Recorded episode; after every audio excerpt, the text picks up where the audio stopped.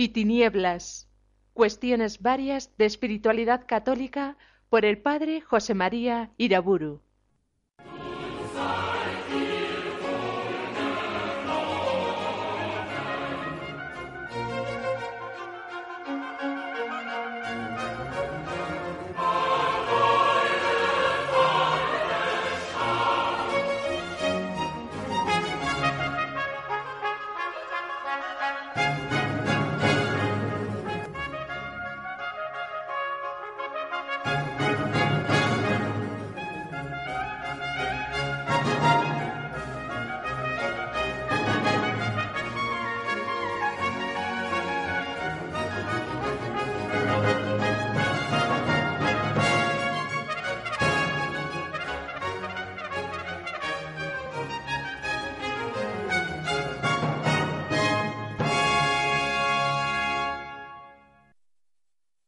En el nombre del Padre, del Hijo y del Espíritu Santo.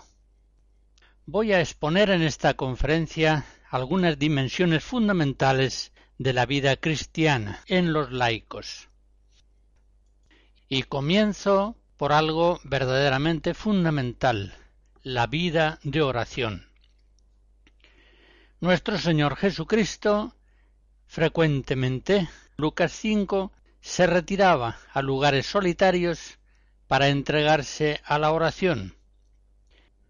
Sabemos por los evangelistas que Jesús buscaba estos largos ratos de oración, sobre todo durante la noche o a la hora del amanecer.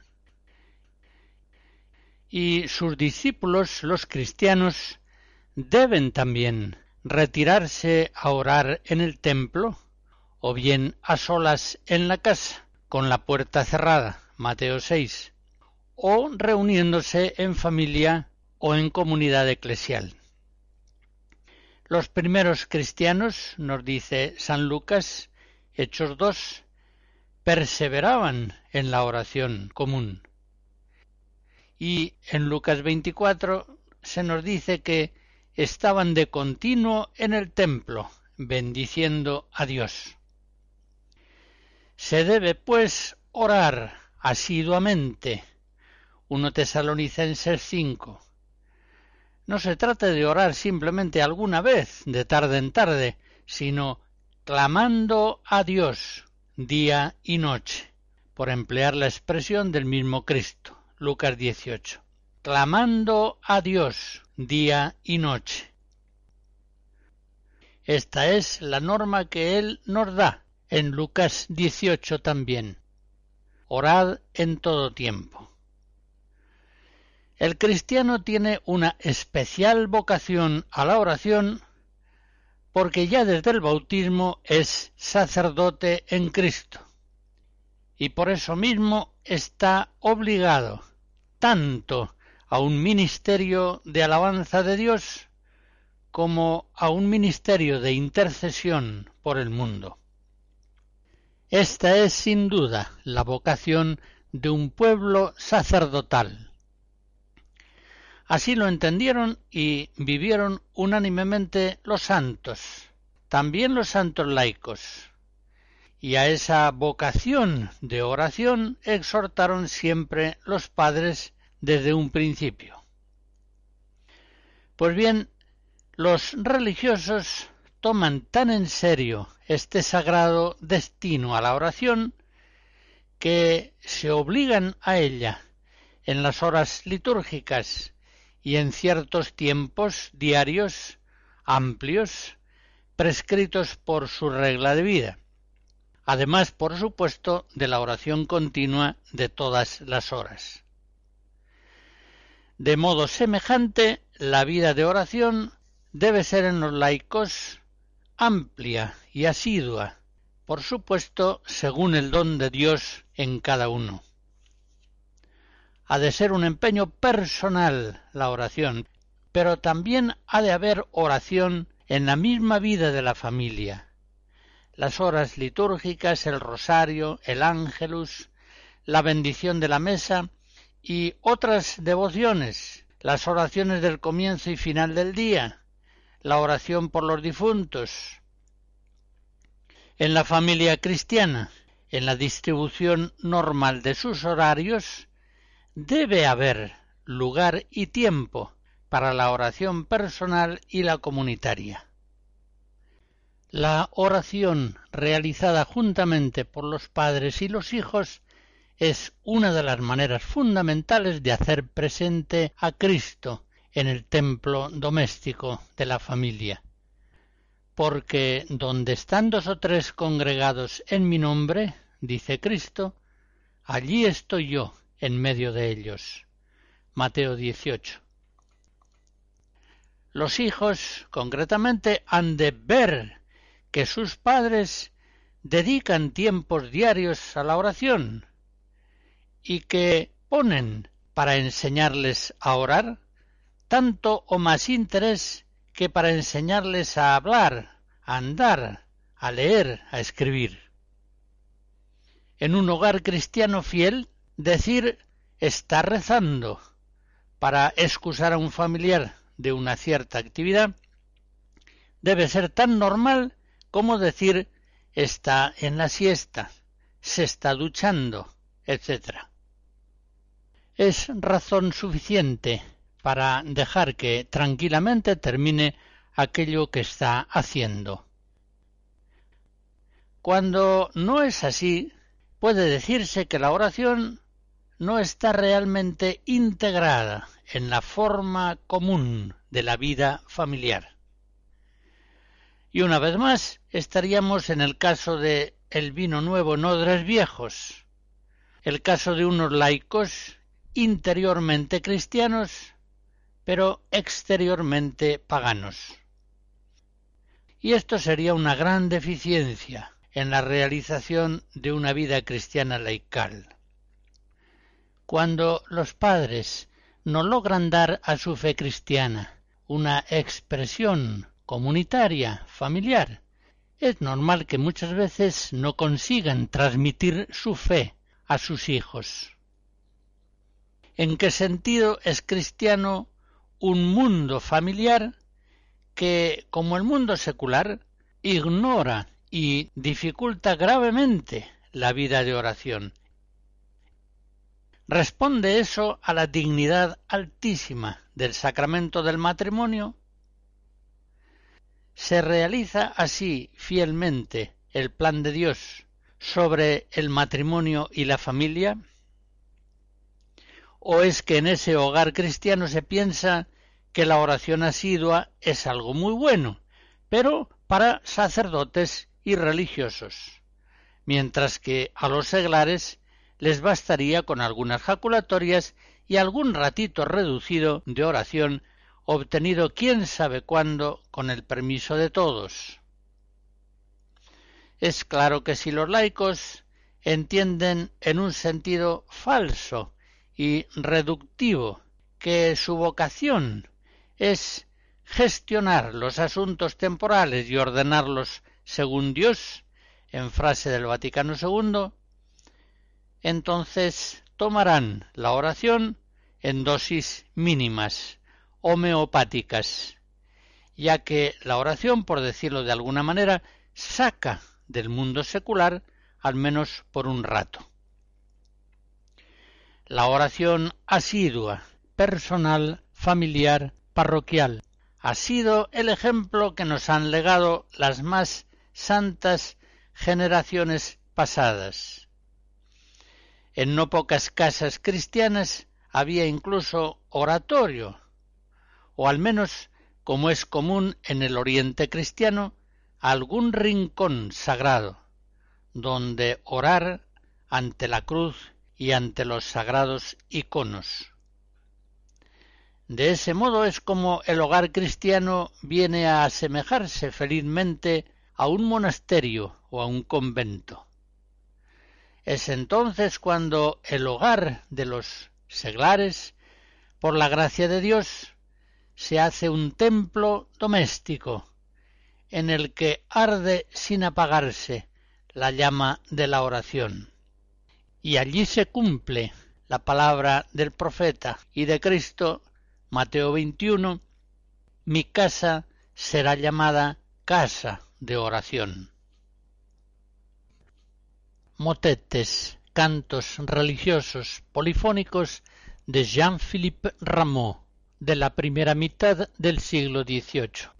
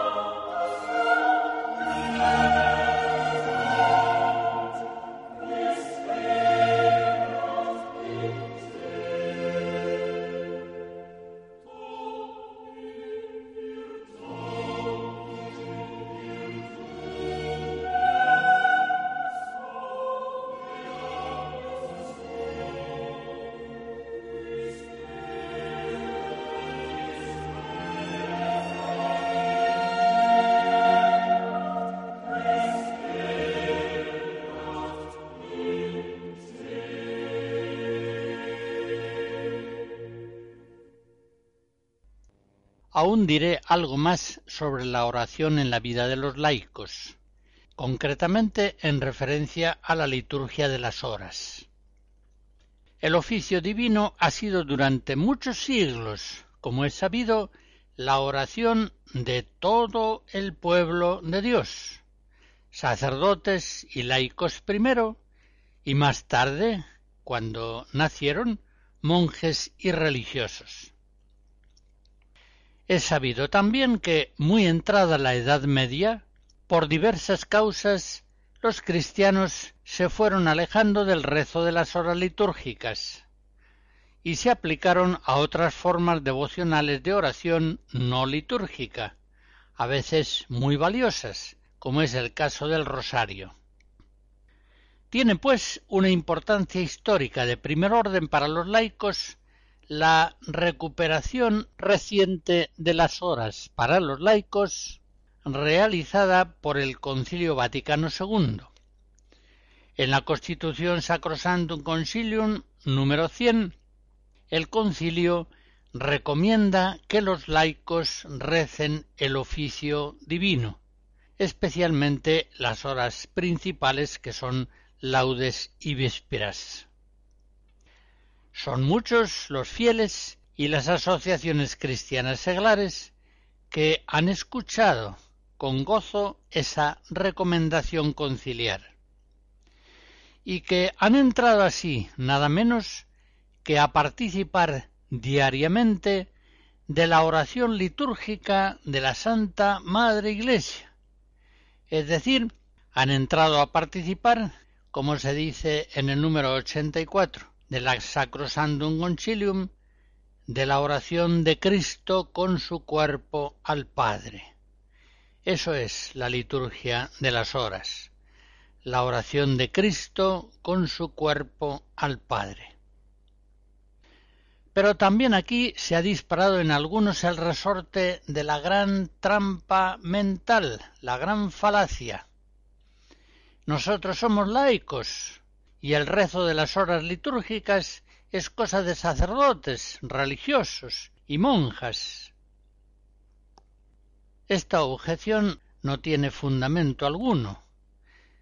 Es cierto que, no estando mandado por la Iglesia el rezo de las horas, éste no es obligatorio para los laicos, y ellos deben rezarla solamente si estiman que Dios se lo quiere conceder gracia que en modo alguno deben considerar los laicos improbable, ya que, como hace un momento recordaba, el Concilio Vaticano II recomienda a los laicos que recen el oficio divino. En todo caso, ese rechazo de las horas litúrgicas por la razón señalada no es aceptable, es una razón falsa cuando San Pablo en Éfesos 5. Exhorta a todos los cristianos a recitar salmos, himnos y cánticos espirituales, que son precisamente los elementos propios de las horas litúrgicas, cantando y salmodiando de todo corazón para el Señor. Es seguro que él no creía que aquellos laicos que siguieran su consejo iban por eso a perder secularidad, iban a perder por eso identidad laical. Tampoco tenían este temor los padres antiguos que organizan gozosamente la oración litúrgica de las horas con todo el pueblo cristiano. La exhortación al pueblo cristiano para que rece la liturgia de las horas la encontramos frecuentemente en los padres. Así, por ejemplo, Clemente Romano, a finales del siglo I, Clemente de Alejandría, hacia el año 200, Tertuliano, Hipólito, en el mismo tiempo, Cipriano, a mediados del siglo III. Todos ellos tenían un convencimiento claro de que el pueblo cristiano todo estaba llamado a participar de la liturgia de las horas. San Basilio, en el siglo IV, en su carta 207, describe con gran alegría cómo tantos hombres y mujeres que perseveran día y noche en las oraciones asistiendo al Señor, ya que en este punto las costumbres actualmente vigentes en todas las iglesias de Dios son acordes y unánimes. Y describe esas costumbres con estas palabras. El pueblo se levanta durante la noche, cuando se celebran vigilias, va a la casa de oración y en el dolor y aflicción, conteniendo las lágrimas, confiesan a Dios sus pecados y, terminadas las oraciones, se levantan y pasan a la salmodia. Divididos entonces en dos coros, se alternan en el canto de los salmos, al tiempo que se dan con más fuerza a la meditación de las escrituras y centran así la atención y la estabilidad del corazón. Después se encomienda a uno comenzar el canto y los otros le van respondiendo. Y así pasan la noche en la variedad de la salmodia mientras oran. Y al amanecer todos juntos, como con una sola voz y un solo corazón, elevan hacia el Señor el salmo de la confesión. Se refiere al Salmo 50 y cada uno hace suyas las palabras del arrepentimiento. Pues bien, sigue diciendo San Basilio, si por esto os apartáis de nosotros con vuestras críticas, lo dice en referencia a ciertos clérigos de Neocesarea, os estáis apartando de los egipcios, os apartaréis de las dos Libias, de los tebanos, los palestinos, los árabes, los fenicios, los sirios y aquellos que habitan junto al Éufrates, y, en una palabra, os alejaréis de todos aquellos que estiman grandemente las vigilias, las oraciones y las salmodias en común. Pues bien, el Concilio Vaticano II no estima tampoco que el rezo de las horas litúrgicas sea inconveniente para los laicos, pues como ya hemos visto, lo recomienda encarecidamente en el número 100 de la Constitución Sacrosantum Concilium. Y el Papa Pablo VI, que en la Marialis Cultus hace un canto bellísimo del rosario, en ese mismo texto añade en los números 53 y 54. De acuerdo con las directrices conciliares, la liturgia de las horas incluye justamente el núcleo de la familia entre los grupos a que se adapta mejor la celebración en común del oficio divino.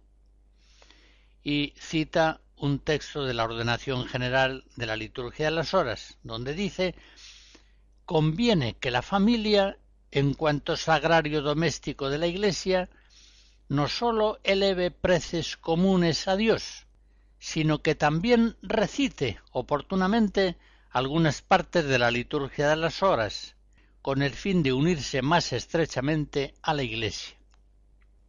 Y sigue diciendo Pablo VI en la Marialis Cultus, no debe quedar sin intentar nada para que esta clara indicación halle en las familias cristianas una creciente y gozosa aplicación. Y el Papa añade, recomendando el rosario, después de la celebración de la liturgia de las horas, cumbre a la que puede llegar la oración doméstica, no cabe duda de que el rosario a la Santísima Virgen debe ser considerado como una de las más excelentes y eficaces oraciones comunes que la familia cristiana está invitada a rezar.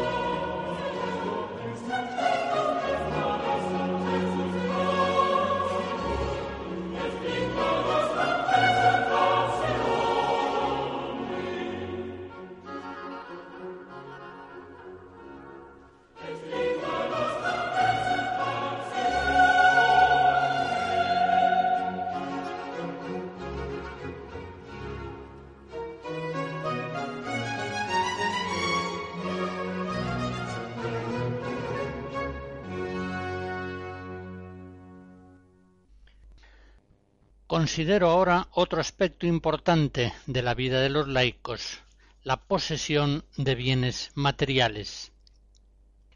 Los primeros cristianos, fieles al ejemplo de Cristo y de los apóstoles, y poniendo en práctica sus enseñanzas, pensaron que quienes comulgan en los mismos bienes espirituales deben comunicar también de algún modo en los bienes materiales.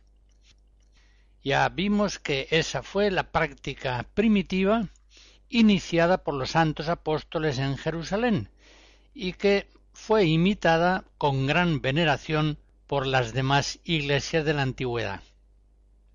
Todas ellas consideraron el testimonio de la coinonía de Jerusalén como un ideal evangélico ciertamente válido y realizable.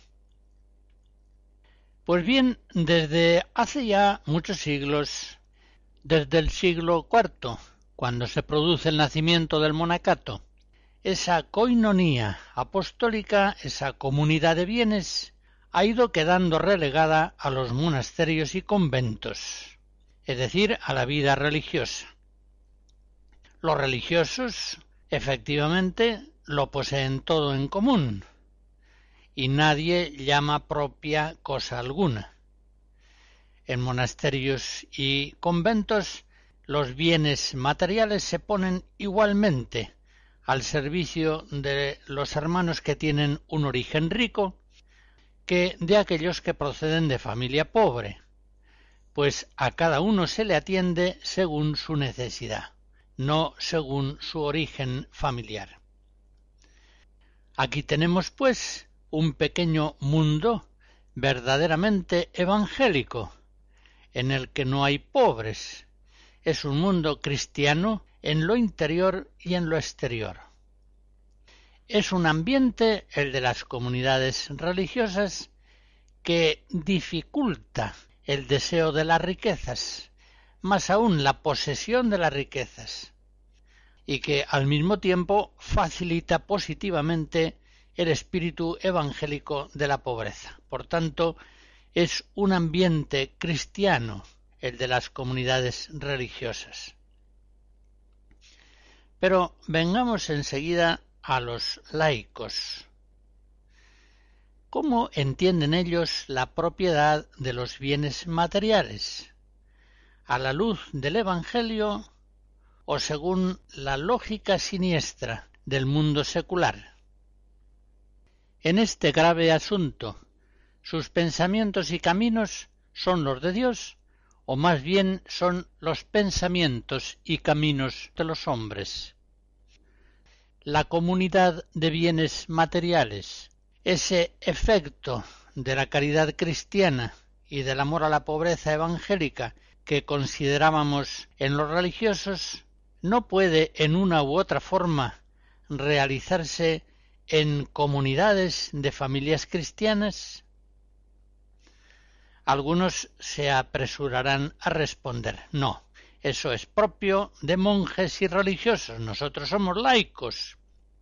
Y los laicos por nuestra propia vocación secular, así lo dice el concilio en Apostolicam Actuositatem 29, debemos incorporarnos profunda y ardorosamente en la realidad misma del orden temporal.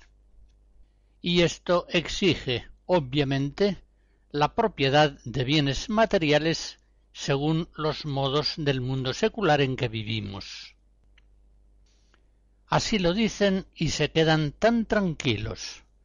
Aunque siendo cristianos, de ese modo se sitúan muy lejos de las enseñanzas de Cristo en el Evangelio.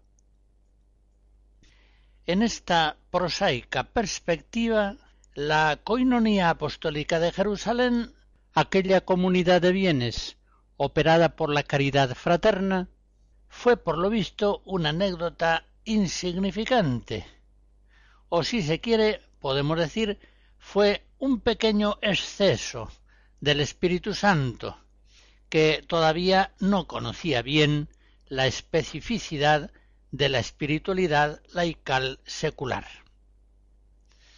Esto que digo va en broma, por supuesto, pero recuerdo que en un simposium de teología al que yo asistí, no en broma, sino muy en serio, un profesor de teología, tratando de la fisonomía peculiar de la secularidad en los laicos, afirmó que la comunidad de bienes materiales de Jerusalén fue un idealismo frustrado, pues empobreció de tal modo la comunidad primera apostólica que hizo necesaria una gran colecta en las iglesias hermanas que viniera en su ayuda. Esta hipótesis es sin duda falsa. Los padres antiguos de la Iglesia siempre consideraron la primera comunidad apostólica como un ideal admirable y no como un ideal frustrado. Por otra parte, tengamos en cuenta que San Pablo trata de la colecta en la segunda carta a los Corintios y San Lucas presenta con admiración diez años más tarde esa coinonía en el libro de los Hechos, lo que no hubiera hecho si la coinonía de Jerusalén hubiera sido un fracaso. Bien, lo dicho por aquel profesor de teología al que he aludido, que por cierto es autor de libros verdaderamente valiosos. Es ciertamente un error pero al cual tampoco debemos dar una importancia excesiva. Pero lo realmente notable es que un profesor de teología de fines del siglo XX, de acuerdo con muchos de sus colegas, rechaza frontalmente el ideal primero de la vita apostólica, la comunidad de bienes materiales. Eso sí que es realmente singular, impresionante. Y lo que aquí señalo es que no pocos cristianos cultos y sinceros, que son admirables bajo no pocos aspectos, están cerrados herméticamente, sin embargo, a que la vida de los laicos pueda adoptar formas sociales netamente distintas a las del mundo, concretamente en todo aquello que se refiere al derecho de la propiedad. Esto, a su entender, sería contrario a la secularidad que los laicos deben mantener, es decir, a su inserción en el mundo.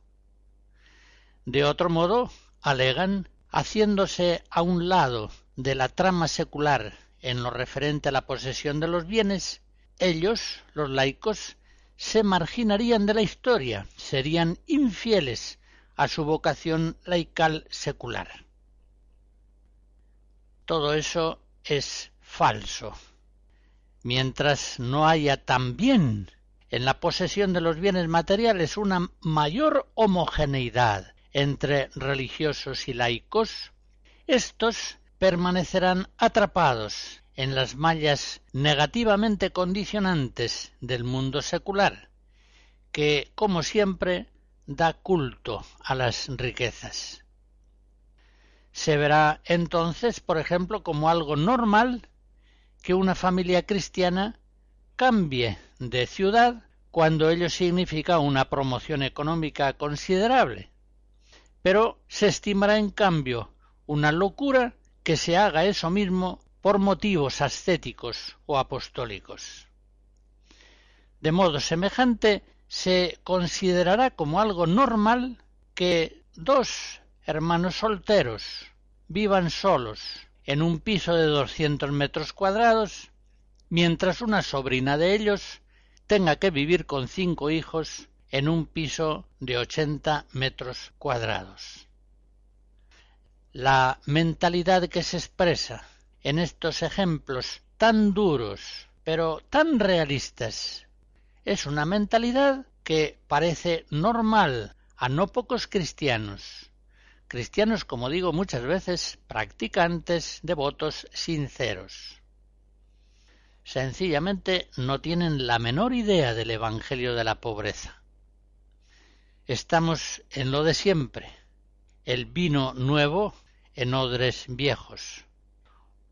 Un interior cristiano, a veces muy sinceramente cristiano, malvive atrapado y limitado en una exterioridad mundana de estilo francamente pagano.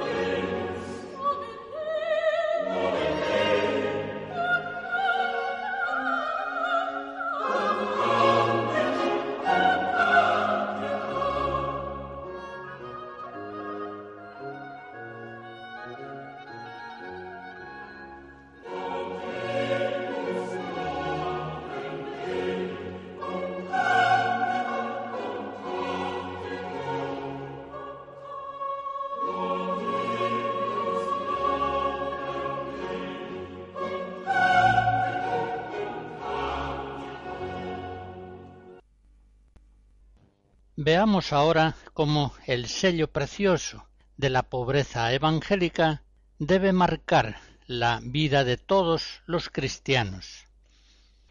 Nuestro Salvador Jesucristo avisa con insistencia de los grandes peligros de las riquezas y él aconseja que cada uno, según la vocación y el don de Dios, reduzca lo más posible sus posesiones materiales y limite sus necesidades y consumos, buscando la pobreza evangélica más conforme a su estado y profesión.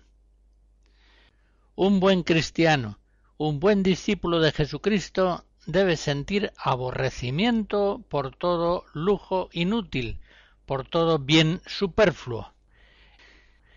Ya se comprende que lo superfluo será distinto en un diplomático, en un campesino, en un religioso de vida activa o en un ermitaño. Pero ciertamente todos los cristianos deben participar de ese espíritu de pobreza que Jesucristo nos enseñó con su vida desde el nacimiento en el portal de Belén hasta su muerte desnudo en la cruz, y que nos enseñó también con su palabra. Son muchos los cristianos, sobre todo los cristianos laicos, que olvidan las palabras de Cristo avisando de la gran peligrosidad de las riquezas. Ellos no les tienen ningún miedo, más bien las desean con todo su corazón y las procuran con todo empeño. Sin embargo, como dice San Pablo en 1 Timoteo 6, los que buscan enriquecerse caen en tentaciones, lazos y en muchas codicias locas y perniciosas que hunden a los hombres en la perdición y en la ruina, porque la raíz de todos los males es la avaricia, y muchos, por dejarse llevar de ella, se extravían en la fe, y asimismo se atormentan con muchos dolores. Esa es ciertamente la enseñanza misma de Jesús, de los apóstoles, de los padres de la Iglesia, de los maestros espirituales cristianos. Pues bien, los religiosos, atentos a esta palabra divina, hacen voto de pobreza, renuncian a toda propiedad personal y se esmeran con todo cuidado por reducir al mínimo sus consumos en comida y vestido, habitación y viajes, libros y utensilios, de tal modo que llegan a formas diversas de la pobreza evangélica según estén llamados a una vida contemplativa, apostólica o asistencial. Vengamos a los laicos. He descrito hace un momento la actitud de los buenos religiosos hacia la pobreza. Veamos, pues, ahora la actitud de los buenos laicos hacia ella. ¿Cómo entienden y viven la pobreza evangélica? Hemos de reconocer que quizá sea esta enseñanza del Evangelio donde se da con frecuencia una mayor incoherencia entre el interior cristiano y el exterior mundano, personal y ambiental. La gran mayoría de los buenos laicos acepta, sin especiales problemas de conciencia, sin mayores reducciones, aquellos niveles de consumo que son habituales en su mundo secular, el mundo de su familia, de su clase social. Es decir, se deja llevar por la corriente de un mundo que está claramente orientado hacia la riqueza y que es insaciablemente ávido de los bienes del mundo visible. Ya estamos, pues, con el vino nuevo vertido en odres viejos. Por eso podemos decir con toda verdad que el espíritu de la pobreza ha penetrado poco en el pueblo cristiano. Da pena reconocerlo, pero esa es la verdad los mismos buenos cristianos que en otras materias, como por ejemplo la castidad, tienen una conciencia sumamente delicada y, por supuesto, dócil a la doctrina de la Iglesia. Estos mismos cristianos, en cuestiones de riqueza y de pobreza, piensan y obran según el mundo, piensan y obran con frecuencia a su antojo, y no se hacen problema de conciencia en seguir unas costumbres económicas que, consideradas a la luz del Evangelio, bien pueden ser juzgadas como criminales. Padres de familia, por ejemplo, que en la moral conyugal son delicados, son fieles a la gracia, fieles a la doctrina de la Iglesia. En cuestiones de riqueza y de pobreza, con frecuencia ignoran ampliamente el Evangelio y el magisterio eclesial, y orientan sus vidas y las de sus hijos, claro, según el mundo, en patente contradicción con el Evangelio y con las enseñanzas de los mejores maestros espirituales de la Iglesia. El contraste que en materias de pobreza se da entre los buenos religiosos y los buenos laicos con harta frecuencia es simplemente clamoroso. Es tal que, sin duda, o unos u otros están equivocados, ya que, aunque sea en modalidades diversas, tanto religiosos como laicos están llamados a vivir un mismo Evangelio. Ciertamente son los laicos los que con gran frecuencia están equivocados en esta materia. Son los religiosos los que de verdad han abierto sus vidas al espíritu y a la realización de la pobreza evangélica. Es cierto, sin embargo, que así como la castidad, por ejemplo, puede vivirse personalmente según decisiones relativamente libres, individuales, en un ambiente familiar quizá gravemente insano. En cambio, la realización de la pobreza suele verse grandemente condicionada por los otros miembros de la familia, de tal modo que en esta materia la caridad y la prudencia obligan al buen cristiano, no pocas veces, a conducirse como buenamente le sea posible, no como él quisiera, pensándolo a la luz del Evangelio. Y también es cierto que, sin llegar al ideal de la comunicación de bienes, hay muchos modos de vivir la pobreza, sobre todo obligándose a ella a través del el ejercicio generoso de la limosna, mediante adopciones, concesión de becas, ayudas a una familia pobre y numerosa, etc. De este modo el laico, obligándose por la caridad a ciertas obras de misericordia, de limosna, se está obligando consecuentemente y al mismo tiempo a una vida austera, fiel a la pobreza evangélica enseñada por Cristo. Y por otra parte reconozcamos que tener un gran número de hijos ya es una forma de vivir la pobreza evangélica. Podríamos decir que es sentar cada día a la propia mesa a un buen número de pobres. Pero con todo, la heterogeneidad excesiva en materia de pobreza entre religiosos y laicos resulta simplemente escandalosa. No parece que unos y otros, según la propia vocación, estén imitando en esta cuestión a un mismo maestro. Por el contrario, cuando el Evangelio de la pobreza es tomado en serio por los laicos y por los religiosos, se produce entonces previsiblemente una homogeneidad grande entre la sobria elegancia de los monasterios y conventos y la hermosa austeridad de los hogares cristianos.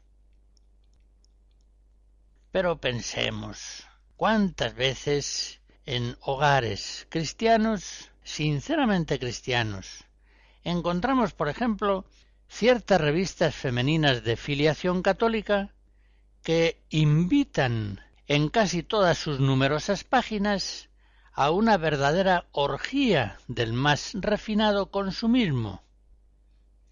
Podríamos decir en algún sentido que desde el punto de vista de la pobreza son revistas pornográficas, no en lo referente al sexo, aunque también a veces desafinan en ello no poco, sino en cuanto al afán de riqueza, de lujos, de refinamientos mundanos. Estas revistas, por seguir con el mismo ejemplo, encienden con el mayor entusiasmo en sus lectoras, como si estuvieran sirviendo una causa noble, la avidez más indecente por objetos inútiles, vestidos lujosos e innumerables, adornos y tratamientos de belleza, cremas y perfumes, platos de cocina caros y complicados, viajes, festivales, pasatiempos tontos, vacaciones carísimas. Qué lejos están esas pretendidas revistas cristianas de Cristo pobre, y qué olvidadas están también de los pobres de Cristo. La pobreza, quiero recordar, está en el comienzo del camino cristiano de la perfección. Ya lo avisa Jesús en Mateo 6, no es posible servir a Dios y a las riquezas y por eso enseña que si quieres ser perfecto, déjalo todo y sígueme. Mateo 19. Marcar la propia vida con el sello bendito de la pobreza evangélica es un primer paso para buscar en serio la perfección de la santidad. Un primer paso que los religiosos dan un primer paso que incluso entre los laicos buenos pocos se deciden a dar. La pobreza evangélica podría decirse que es algo previo y elemental en el camino de la perfección, pero es una condición absolutamente necesaria. Quienes desean competir en una carrera, lo primero que tienen que hacer es descargarse de sus mochilas dejar a un lado toda carga innecesaria. Y eso deben conocerlo desde el principio. Ya sabemos bien que la perfección cristiana está en la caridad, pero los laicos que no comienzan por liberarse plenamente del culto a las riquezas, por mucho que lo intenten, por frecuentemente que asistan a la misa, o recen el rosario, o hagan retiros, no lograrán liberarse totalmente del apego desordenado a los bienes de este mundo para poder servir a Dios de todo corazón. La sabiduría de la pobreza ha sido conocida incluso por los filósofos paganos, por las religiosidades naturales. Un Diógenes viviendo en un tonel, el filósofo cínico, ya conocía como la austeridad extrema de vida facilitaba una plena libertad del mundo circundante y dejaba la mente y el corazón más libres para adherirse a la verdad y al bien. En no pocas religiosidades naturales no reveladas entienden la palabra de Cristo, la hacen suya. Si quieres ser perfecto, Déjalo todo. Reduce al máximo tus necesidades. Vive con austeridad y pobreza. Pues bien, en la vocación cristiana, la pobreza evangélica podría decirse que es el primer escalón en la escalera de la perfección. Difícil será que el cristiano pueda ascender por esa escalera de la perfección si no se decide a subir el escalón primero, la pobreza evangélica, el despojamiento de los bienes de este mundo, un despojamiento que unas veces será efectivo y otras veces será únicamente afectivo. Sobre esta cuestión convendría recordar que en la vocación cristiana de la pobreza hay, por decirlo así, dos modalidades fundamentales. La primera es no tener, y la segunda tener como si no se tuviese. La primera vocación a no tener viene expresada en aquellas palabras de Cristo. Si quieres ser perfecto, déjalo todo y sígueme. Es una forma de vida en la que pobreza y celibato normalmente van unidas, como se produjo en la vida de los apóstoles. Nosotros lo hemos dejado todo, parcas, redes, familias, esposa, hijos, casa, todo lo hemos dejado. Y como se realiza también en la vida de los religiosos. Pero la segunda vocación, normalmente correspondiente a los laicos, es tener, tener lo necesario, no lo superfluo, pero tenerlo como si no se tuviese, es decir, con perfecta libertad espiritual, dejando el corazón libre para el amor a Dios y para el amor al prójimo. San Pablo en 1 Corintios 7 expresa esta verdad diciendo Hermanos, el tiempo es corto. Solo queda que los que tienen mujer vivan como si no la tuvieran, los que lloran como si no llorasen, los que se alegran como si no se alegrasen, los que compran como si no poseyesen, y los que disfrutan del mundo como si no disfrutasen, porque pasa la apariencia de este mundo. Por lo demás, yo os querría libres de cuidados. Así como San Pablo recomienda la virginidad del celibato, también recomienda la pobreza, el no tener. Pero a aquellos que por vocación de Dios tienen, les urge a ser sobrios, a seguir pobres a Cristo pobre, y a tener todo lo que el Señor les ha dado en su providencia como si no lo tuvieran, en perfecta disponibilidad a las exigencias del amor divino y del amor fraterno.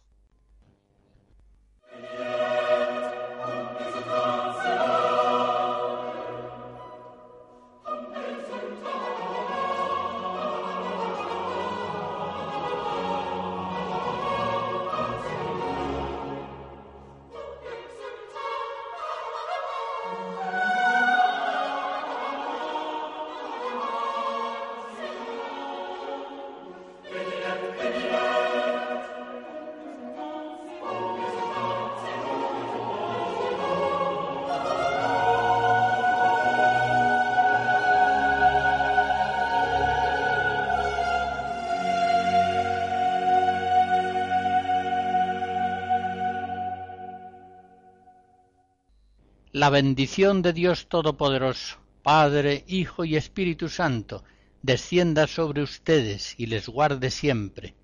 Amén.